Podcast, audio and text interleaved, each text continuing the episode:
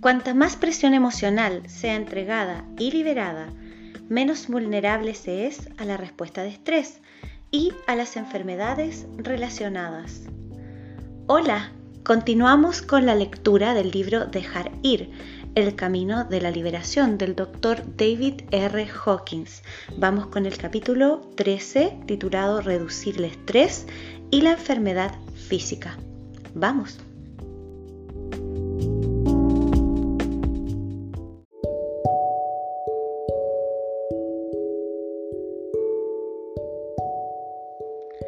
Reducir el estrés y la enfermedad física, aspectos psicológicos y propensión al estrés. Si bien el estado de paz está disponible para todos, muy pocas personas lo alcanzan. La experiencia interior de la mayoría está marcada por un estrés constante. La mayor parte del estrés que produce trastornos emocionales y físicos en nuestra sociedad tiene un origen psicológico. La respuesta al estrés depende de la propensión al mismo y, como ya he señalado, esta está en relación directa con la cantidad de sentimientos suprimidos y reprimidos que se han acumulado. Cuanta más presión emocional sea entregada y liberada, menos vulnerable se es a la respuesta de estrés y a las enfermedades relacionadas. Para la mayoría, la principal causa del estrés no son los estímulos externos, sino la presión de las propias emociones suprimidas. Estas se convierten en el principal factor estresante, de modo que, incluso en un entorno externo tranquilo, se sigue sujeto al estrés crónico interno. Los factores de estrés externos no son más que la gota que colma el vaso. Llevamos con nosotros la carga principal de estrés todo el tiempo. En nuestra sociedad, la programación psicológica está tan presente que, para la mayoría de la gente, incluso relajarse y disfrutar de unas vacaciones es un problema. La culpa nos dice que deberíamos estar haciendo otra cosa. Nos sentimos decepcionados cuando no conseguimos la relajación inmediata. Nos sentimos inquietos y buscamos sin cesar actividades divertidas para evitar el dolor de enfrentarnos a nuestro yo interno muchos ejecutivos buscan secretamente formas de volver al trabajo mientras están de vacaciones. Es posible que se quejen de su pesada carga laboral, pero cuando retornan a su rutina habitual, vuelven a sentirse normales.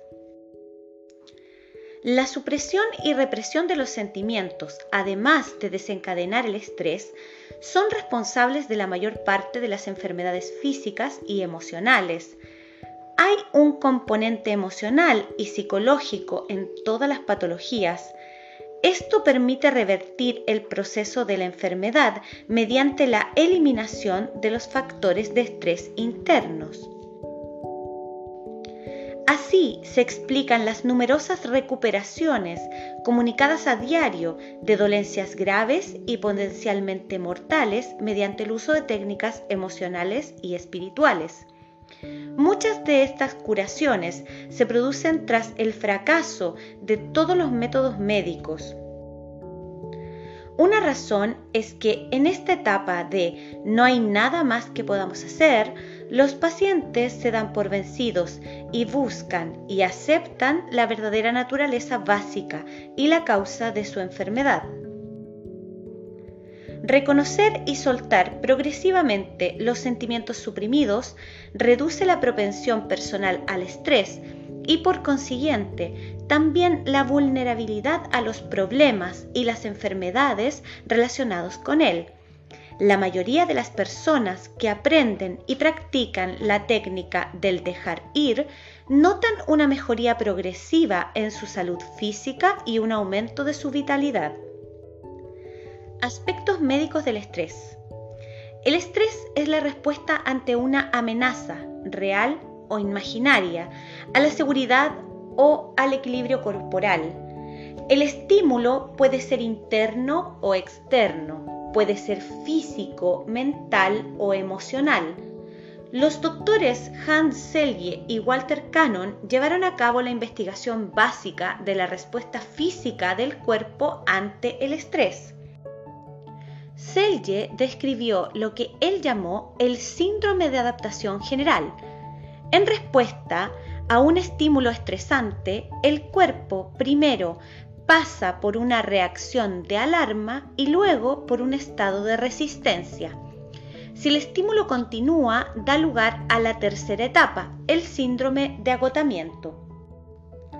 La reacción de alarma se produce a través de las rutas del córtex cerebral al hipotálamo, cerebro inferior, de este a las glándulas suprarrenales y de ellas al torrente sanguíneo, cortisol y adrenalina. Además, se liberan hormonas cerebrales y se estimula el sistema nervioso simpático. Entonces, la adrenalina pasa a todos los órganos del cuerpo y los prepara para luchar o huir. Muchas personas, sobre todo en las grandes ciudades, aprenden a vivir con la adrenalina alta de los desafíos constantes la amenaza a la supervivencia producida por la intensa competencia hace que la adrenalina siga fluyendo. Por lo general, se deprimen los fines de semana o en vacaciones. Son adictos a la excitación y a la estimulación anormal. Se acostumbran a la semi-euforia inducida por los altos niveles de cortisol. En la segunda etapa, la de la resistencia, el cuerpo intenta restablecer el equilibrio homeostático. Se producen cambios tanto hormonales como en el metabolismo y el equilibrio mineral. Se suele retener sodio y agua en los tejidos. Por ejemplo, a algunos ejecutivos se les hinchan los tobillos a medida que pasa la semana y luego durante la noche del viernes orinan con frecuencia se quejan de un bajón debido a la disminución repentina del nivel de la hormona cortisol. Además de un efecto un tanto eufórico, el cortisol también tiene un efecto anestésico. Por lo tanto, durante el fin de semana, el periodo de bajón en el que la producción de cortisol desciende, la persona puede observar síntomas físicos ignorados durante la excitación del trabajo semanal, y puede quejarse de muchos achaques y dolores. La tercera etapa es el agotamiento. Si el estrés continúa de manera ininterrumpida más allá de la capacidad de los mecanismos de defensa del cuerpo, con el tiempo estos empiezan a fallar. Se establece el estado de agotamiento adrenal. Las defensas del cuerpo se han vuelto demasiado débiles para contrarrestar los efectos del estrés se produce una supresión del sistema inmune. Los órganos comienzan a mostrar cambios patológicos debido a la larga exposición a las hormonas del estrés. Las reservas de energía se agotan, lo que con el tiempo conduce a la enfermedad y al final a la muerte del organismo. Durante la aguda reacción de alarma se detiene la motilidad del estómago y la digestión y se reduce el suministro de sangre al revestimiento del estómago. Si el estrés continúa, el desequilibrio del sistema nervioso y los cambios hormonales derivan en hiperacidez y sobreproducción de enzimas digestivas. Este aumento exagerado de enzimas y de ácido clorhídrico actúa sobre la mucosa gastrointestinal, debilitándola y produciendo úlceras. Si el problema se acentúa, las úlceras pueden dar lugar a hemorragias o perforarse y precipitar una catástrofe. En otros casos, la reacción al estrés crónico o anormal puede ser insuficiente para producir ácido clorhídrico o enzimas, lo que deriva en indigestión crónica y mala nutrición. Además del tracto gastrointestinal, el sistema cardiovascular también reacciona a las alarmas del estrés. A medida que el estrés se vuelve crónico, el corazón, los vasos sanguíneos y los riñones se dañan y aparece la hipertensión o las enfermedades coronarias. El estrés puede ser responsable de derrames cerebrales, ataques cardíacos e hipertensión, que están entre las principales causas de muerte en Estados Unidos.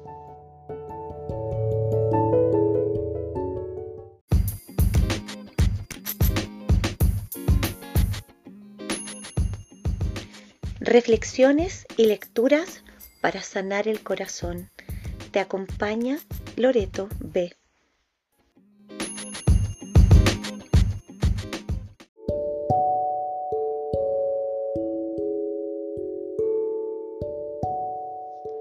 Respuesta al estrés del sistema energético y del sistema de acupuntura. El cuerpo tiene tres sistemas nerviosos.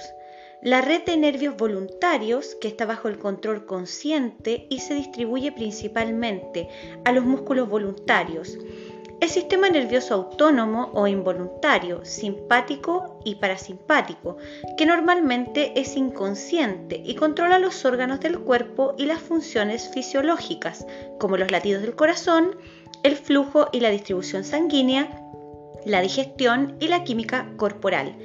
Y 3. El sistema de la acupuntura, que transmite la bioenergía a todas las estructuras corporales y órganos internos.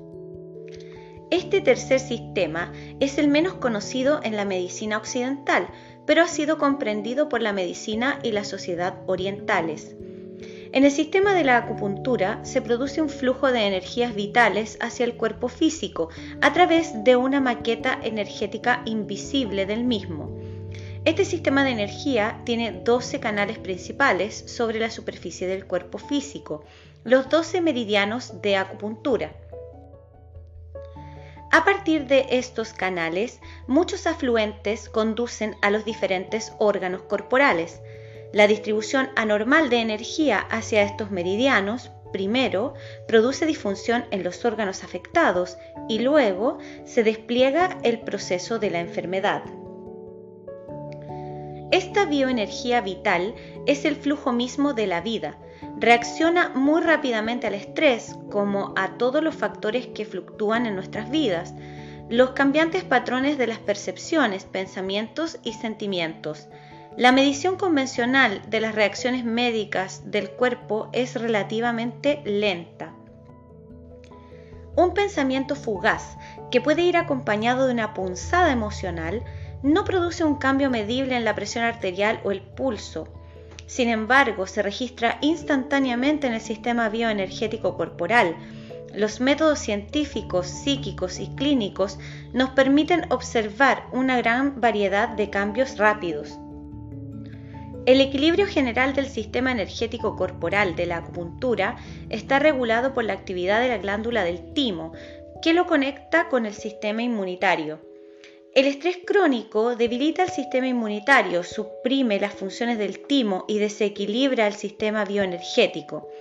Fortalecer el timo o tomar suplementos para favorecer su funcionamiento reequilibra el sistema bioenergético. Se puede encontrar una amplia explicación de esto en los libros Conducta Kinesiológica y La Energía Vital del Dr. John Diamond. Intervenciones para aliviar el estrés. Las investigaciones realizadas por Liebeskind y Chavit en la Universidad de California en Los Ángeles durante los años 80 clarificaron aún más la relación entre el estrés y la supresión del sistema inmune y el desarrollo del cáncer, pues demostraron que el estrés interfiere en la liberación de los opiáceos del cerebro conocidos como endorfinas. El estrés en forma de shocks intermitentes suprime el sistema inmune. Cuando la respuesta inmune es fuerte, se liberan endorfinas en el cerebro y estas células anticancerígenas atacan y matan a las jóvenes células tumorales. Pero cuando se suprime la actividad inmune, se reduce la actividad anticancerígena de las endorfinas. El informe publicado en la revista Science, número 223, páginas 188 a 190, afirma, Nuestros hallazgos apoyan la opinión de que el sistema nervioso central, al modular la función inmune, ejerce cierto control en la creación y el desarrollo de la enfermedad. continúa diciendo que el sentimiento de desesperanza se relaciona con la reducción de la actividad de las células anticancerígenas y el crecimiento tumoral. En los animales y en los seres humanos, la depresión reduce la respuesta inmune. El sentimiento de impotencia guarda relación con la incapacidad de controlar los acontecimientos estresantes. Estos hallazgos ayudan a explicar por qué la depresión y el sentimiento de impotencia están asociados con el cáncer. Investigaciones adicionales confirman que la respuesta al estrés es una de las principales condiciones previas a la enfermedad física en animales y humanos. Sapolsky 2010. El estrés provoca el bloqueo de la producción de anticuerpos del sistema inmune, pero se trata de un bloqueo reversible. Por ejemplo, el Instituto Pasteur de París ha producido el suero Bogomolets, que inyectado por vía intradérmica reactiva el sistema inmune. Este tratamiento se denomina IBR, siglas en inglés de rejuvenecimiento inmunobiológico. Se inyecta una pequeña cantidad de suero en la piel durante tres días sucesivos, lo que da como resultado la rápida reactivación del sistema inmune. La reactivación de las respuestas corporales beneficiosas para la salud también se ve en intervenciones no médicas, como en la correlación de la práctica de la meditación con la reducción del estrés y la depresión. Por ejemplo, en investigaciones realizadas con estudiantes universitarios se determinó que la meditación disminuye la reacción inflamatoria ante el estrés, lo que se relacionó con el alivio de la depresión. La investigación mostró que los estudiantes que participaron fielmente en, un curso de meditación de seis semanas experimentaron una mejoría en el funcionamiento de su sistema inmunológico. Los del grupo de control, que solo recibieron información educativa sobre el estrés y no practicaron la técnica interna, mostraron poca o ninguna mejoría fisiológica o psicológica. Pace y otros en el 2009. Investigaciones no publicadas realizadas durante los años 80, en las que participé como asesor clínico, mostraron una mayor eficacia de las técnicas internas en comparación con los métodos puramente médicos de reducción del estrés. Los métodos médicos, como la relajación progresiva, tienen un efecto positivo. Sin embargo, el efecto beneficioso sobre la frecuencia cardíaca y la presión arterial es mayor y más sostenido si los mecanismos internos se aplican conscientemente. Estos resultados científicos no sorprenderán a quienes hayan aprendido a utilizar las técnicas internas, como la de dejar ir, un proceso de rendición interna que puede aplicarse a todas las situaciones. Estas personas informan que son capaces de manejar mejor el estrés una vez que aprenden a soltar los sentimientos negativos a medida que surgen, porque están más tranquilas en situaciones difíciles. La prueba kinesiológica. La kinesiología o prueba muscular es un tema gratificante para estudiar la relación directa entre la mente y el cuerpo. Hoy el procedimiento básico de la prueba es relativamente conocido. Resulta al mismo tiempo muy informativo y fácil de aprender. Quienes realizan diagnósticos utilizan los métodos kinesiológicos para probar el equilibrio del sistema de la acupuntura y de los meridianos de acupuntura, así como el funcionamiento general del sistema bioenergético. La kinesiología consiste principalmente en pruebas musculares, dado que las caídas repentinas de bioenergía vienen acompañadas de un rápido debilitamiento de la musculatura.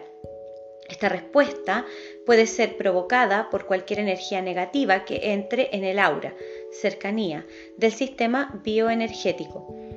Puede tratarse de estímulos físicos como endulcorantes artificiales, luces fluorescentes, alimentos y tejidos sintéticos y ciertos ritmos producidos por grupos de heavy metal o de música rap.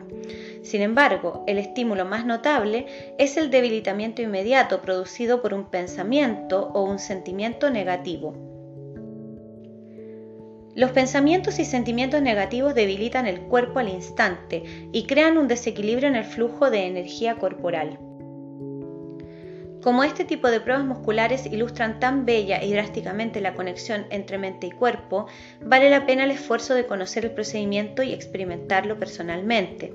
Por lo tanto, entraré en algunos detalles sobre el procedimiento de la prueba, que es muy simple y solo requiere de dos personas. Es importante señalar que tanto el que dirige la prueba como quien se somete a ella deben estar por encima del nivel de conciencia del coraje, que se calibra en 200, a fin de obtener respuestas precisas. Véase el apéndice B. Es decir, aquellos que están dedicados a la verdad, se les muestra la verdad.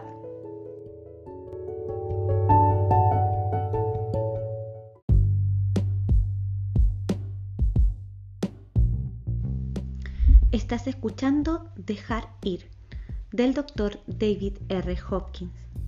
Conversemos. Envíame un mensaje o sígueme en mi Instagram loreto.b.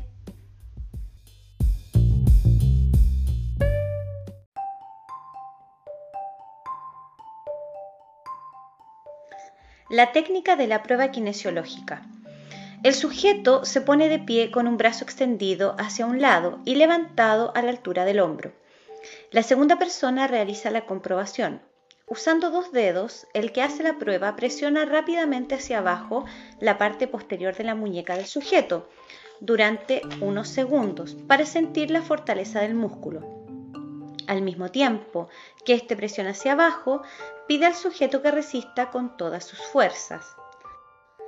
Es importante no sonreír al sujeto, tampoco debe haber conversaciones ni música. Lo óptimo es ver al sujeto que se está sometiendo a la prueba como un objeto neutro, como por ejemplo una pared blanca, o cerrar los ojos. Después de varias pruebas, se tiene una sensación clara de la fortaleza de los músculos de la persona. Para la demostración, se pide al sujeto que piense en una situación emocionalmente desagradable o que tenga en mente a una persona que no le gusta. Mientras tiene en mente este pensamiento, se presiona de nuevo hacia abajo durante unos segundos para probar la fortaleza del brazo, que está extendido en horizontal. Al mismo tiempo, el sujeto resiste con todas sus fuerzas. Se observará un repentino debilitamiento del músculo deltoides, que pierde alrededor del 50% de su fuerza. Luego el sujeto debe pensar en alguien a quien ama y se repite la prueba.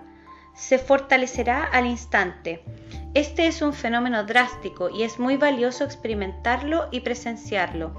La prueba puede repetirse con varios objetos negativos que el sujeto sostenga en la otra mano o en su boca, o colocados en la coronilla o el plexo solar. Para ello, la persona debe mirar una luz fluorescente o un anuncio de televisión en el momento de la prueba o se puede comprobar la diferencia entre el efecto de la música clásica y el heavy metal o la música rap, entre el pan casero y el hecho por máquinas, el azúcar y la miel, las fibras sintéticas y el algodón, la lana o la seda, la comida basura y la sana y ecológica, la vitamina C sintética y la de la rosa mosqueta.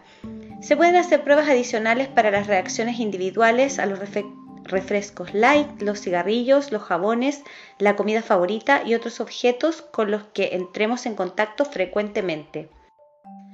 A medida que probamos con diversos objetos, pensamientos y sentimientos, pronto se hace evidente que todo el universo tiene una vibración y que dicha vibración tiene un efecto fortalecedor o debilitante.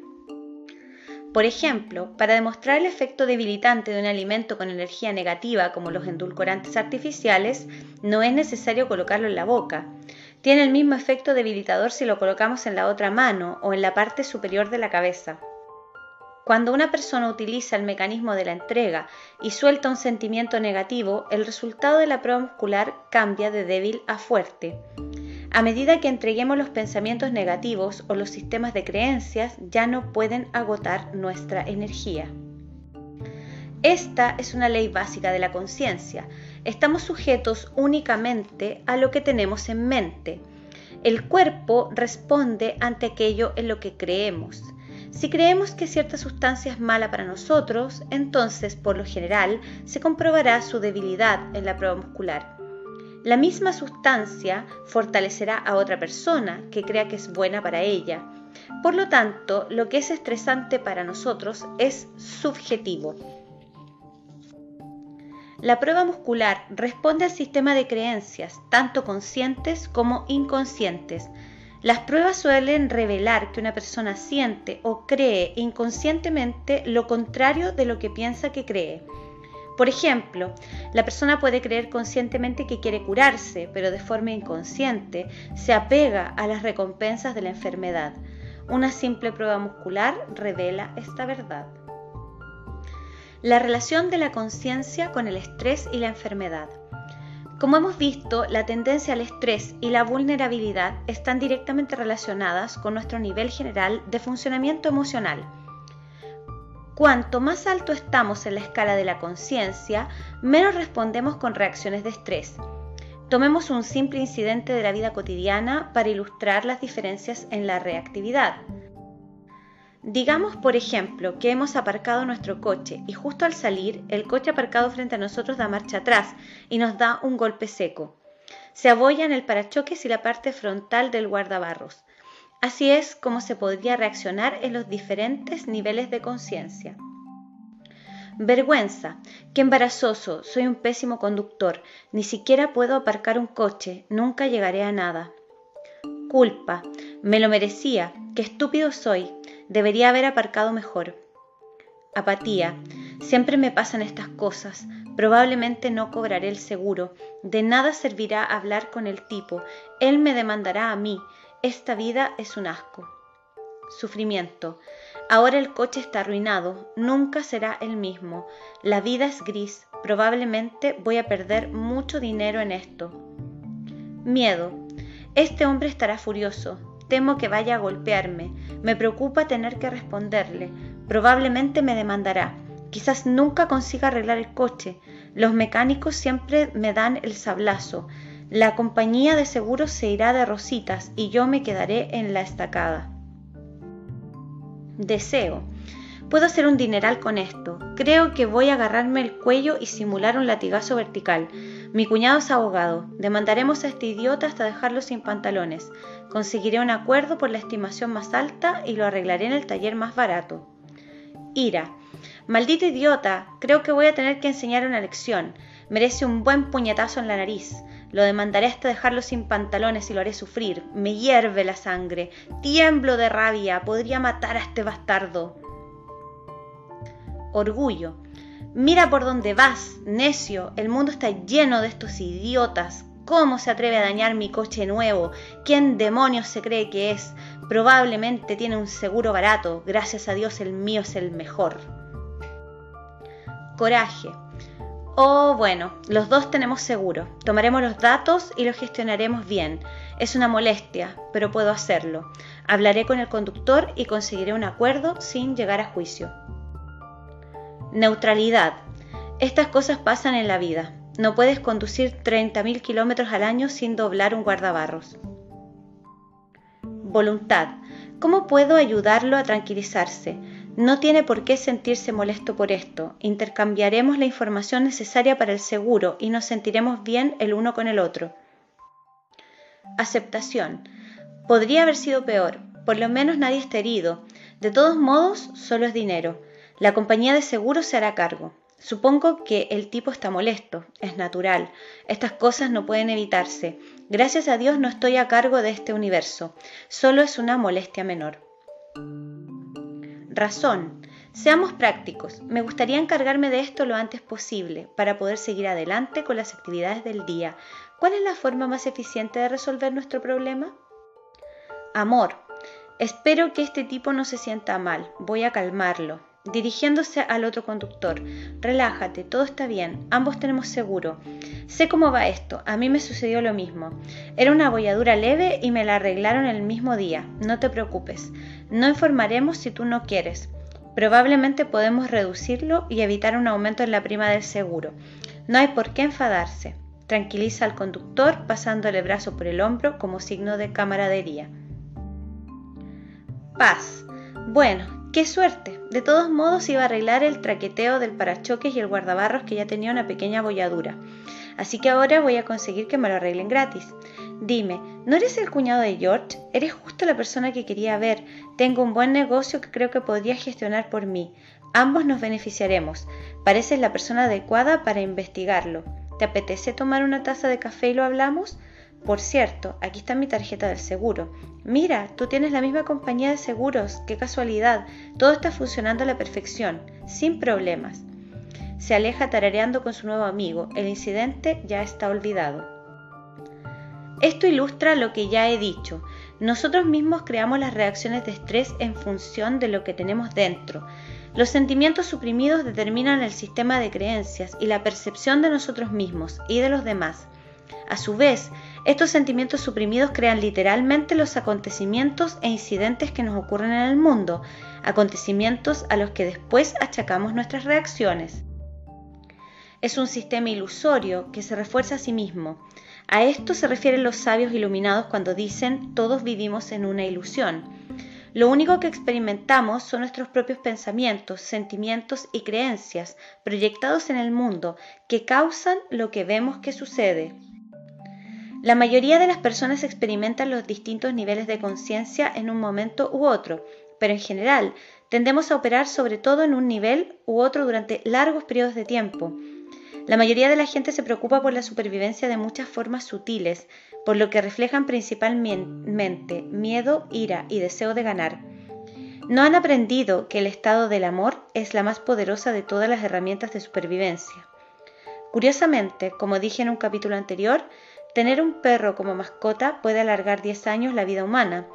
El amor, el afecto, el cuidado de otro ser y la compañía que supone un perro mitigan los efectos negativos del estrés. El amor estimula las endorfinas y la energía vital, por lo que actúa como un bálsamo curativo en las vidas propensas al estrés.